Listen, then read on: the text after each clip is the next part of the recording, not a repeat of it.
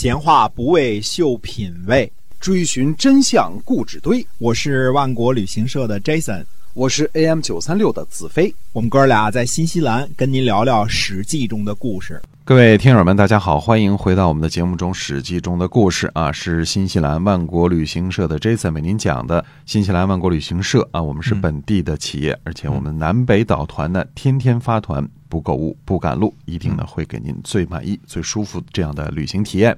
那么您可以在携程上搜索一下，我们是没有差评的企业。呃，连来新西兰旅游，呃，您可以和我们万国旅行社联系一下。那我们今天呢，继续跟您讲《史记》中的故事。我们还是讲楚国的事儿哈。嗯，齐国呢前来索要土地，申子呢让楚顷襄王呢问计群臣，群臣怎样走对呢？呃，第一个呢前来觐见的是上柱国子良啊，上柱国就是应该是令尹，对吧？那么子良是谁啊？不知道，真的不知道啊。呃，据按照记载来说呢。那么这个时候呢，楚顷襄王继位之后呢，当这个上柱国或者叫做令尹的呢，应该是子兰。那这个地方呢，记载是子良。那么楚顷襄王呢，就说了，说寡人之所以能够返回守护祭祀和祖先的坟墓，那是因为许诺给齐国东部的土地五百里。现在呢，齐国人来索要土地了，怎么办？子良回答说呢。大王不能够不答应，大王您说出的话呢，就像玉石发出的声音。许诺了强大的万圣之国的齐国而不答应，那就是没有信义。以后怎样和诸侯结交啊？请许诺，然后再去进攻。啊，割让土地呢是讲信用，再去进攻呢是武功。所以臣的建议是答应割地。子良出来呢。就盖着昭常入见，那么楚顷襄王呢，还是询问说齐国的使者到来，索要东部五百里土地，为之奈何？昭常回答说呢，不能给。所谓万圣之国的万圣，就是指的土地辽阔。现在呢，失去五百里的土地，那就等于失去了一半的国土面积。有了万圣之国的名号。但是呢，却没有了万圣之国的实力，这样呢不行。臣招长请求前往守卫。招长出来呢，就敬礼入见。呃，楚顷襄王呢，还是问的相同的话。敬礼说呢，不能给。嗯，虽说不给呢，但是恐怕楚国呢自己也未必防守得住。大王呢口出金玉之言，许诺万圣之国的强齐而不割地。那就是在天下诸侯面前呢背负了信义，臣呢请求西取秦国，请求援助。景礼出来之后呢，慎子入见，楚顷襄王呢就把三个大臣的意见呢，呃，就告诉了慎子，这是他师傅嘛，对吧？嗯，然后说呢，说子良说呢不能不给，呃，给了之后呢再发兵取回来。招常说呢，不能给他请求呢，带兵前往守卫。景礼说呢，不能给，但是也守不住，所以呢，要去西边呢，请求秦国的援助。嗯，您说说，寡人到底使用谁的计策呢？嗯，慎子回答说呢，萨尔的计策都用。这个楚顷襄王呢，就忽然变色，说你这什么意思啊？这这几个计策都是不一样的，对吧？嗯，那么慎子说呢？请您让我为您解释一下，这样呢，您就知道为什么了。大王呢，让上柱国子良带领五十圣车北上齐国献上土地。子良出发的第二天，派遣大司马昭常前往东部守卫。招长出发的次日，派遣景礼带领五十圣车前往西部的秦国求救。楚顷襄王呢，终于明白了，说。善，于是呢，楚国就派遣了三拨人马出发。子良到了齐国，齐国呢就请求派军队去接管东部土地。使者到了之后呢，招长就回复说呢：“我是负责东部土地防守的，呃，从少年到老年啊，我们这儿从老到小一共有三十万人。”我们穿着破旧的铠甲，等待您到来时扬起的尘土。齐闵王呢就去对子良说了，说大夫您来献帝，但是驻守的官员不给呀，这可怎么办呢？嗯子良说呢，臣受命于碧玉的大王，招常呢这是自己篡改了诏命，大王呢可以发兵进攻。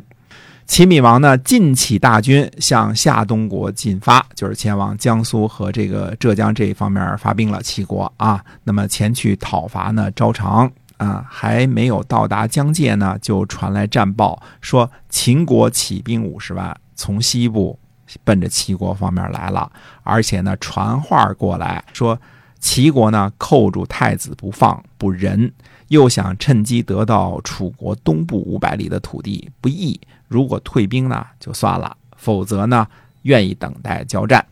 齐闵王呢恐惧，于是呢就派遣子良呢前往楚国，再次出使秦国，解救齐国的祸患。等于呢，楚国没有用兵，但是保存了东部的土地。我们看到啊，有一点儿其实挺有意思的。这些事情呢，比如说原来在这个秦晋友好时期，什么晋惠公用这个事情就被人骂得一无是处，对吧？？是，嗯、现在这个到了战国时期，这种事儿常干了，几乎天天都骗，是吧？不骗就不是这个什么了啊，这是嗯智商开发比较高啊，比较智商开发的比较好，当时人们都这么聪明了。那么还有一点是什么呢？到了战国中期，即使是到了战国中期呢，楚国的体制依然是传统的贵族体制啊。啊，昭、屈、景，这些都是楚国的国姓儿啊，都是楚国亲近的王族。那么楚国呢，在春秋时期呢，经常被中原诸侯称作蛮夷，但是保留春秋传统最好的却是楚国。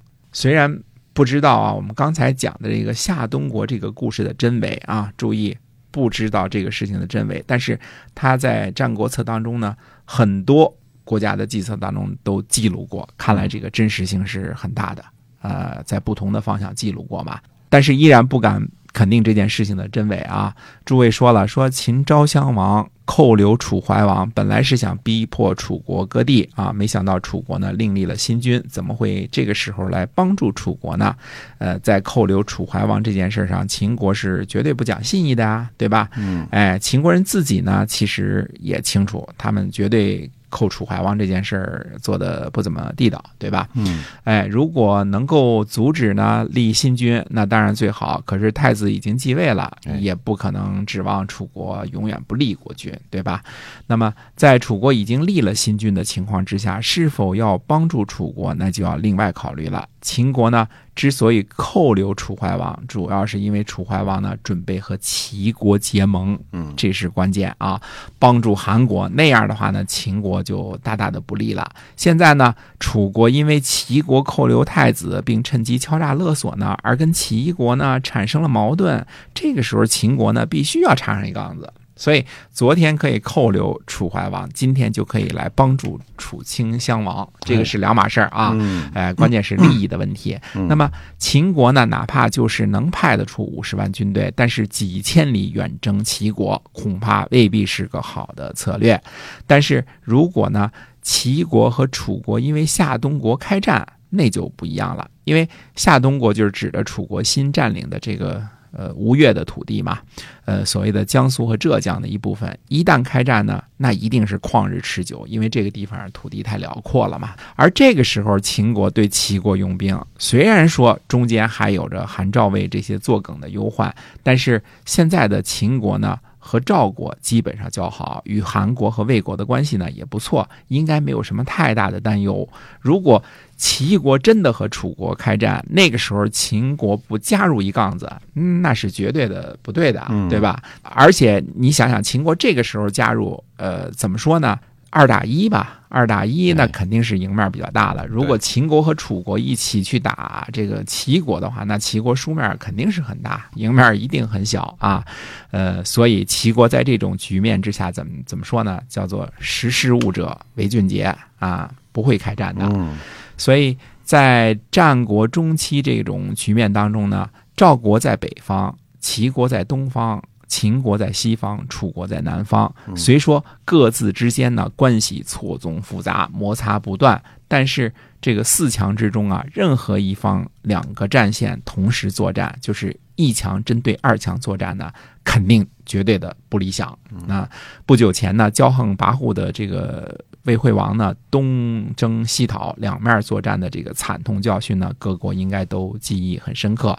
那么楚怀王呢，同时面临齐国和秦国进攻的时候，也是相当的不怎么地，对吧？即使是强大的秦国呢，也会避免同时与楚国和赵国交战，对吧？就算是秦武王在下定决心拔掉益阳的时候，如果我们大家记得，还是干什么呀？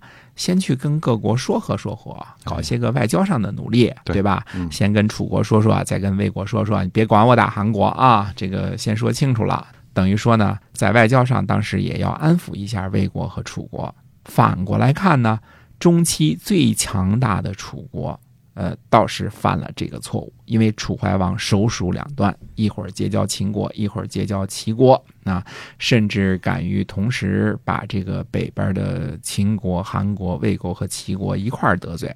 呃，要说楚怀王呢，武功呢也不算太差，能够拿下越国，那也不是光靠吹牛就能搞定的，对对吧？灭了人家国家呢，至少对吧？嗯，虽然说已经被打残了，啊，可是楚怀王的战略眼光那可是不是一般的差呀，那是相当的差，对吧？嗯哎，这个算清楚了之后，你不能够同时绝交秦国和齐国这两个大国，韩国、魏国，呃，有的时候还可以忽略。啊嗯，哎，这个楚怀王同时跟两个大国交恶的话，一定是呃对自己很不利的。哎，没错，非常的不利嗯啊。那么接下来战国这段期间会怎么发展呢？啊，好长时间呢，呃，我们也没呃讲讲这个时候呢，从秦国逃出来的蒙长军，嗯对吧？对，哎，孟尝君对这个时候的形势会怎么样的看待呢？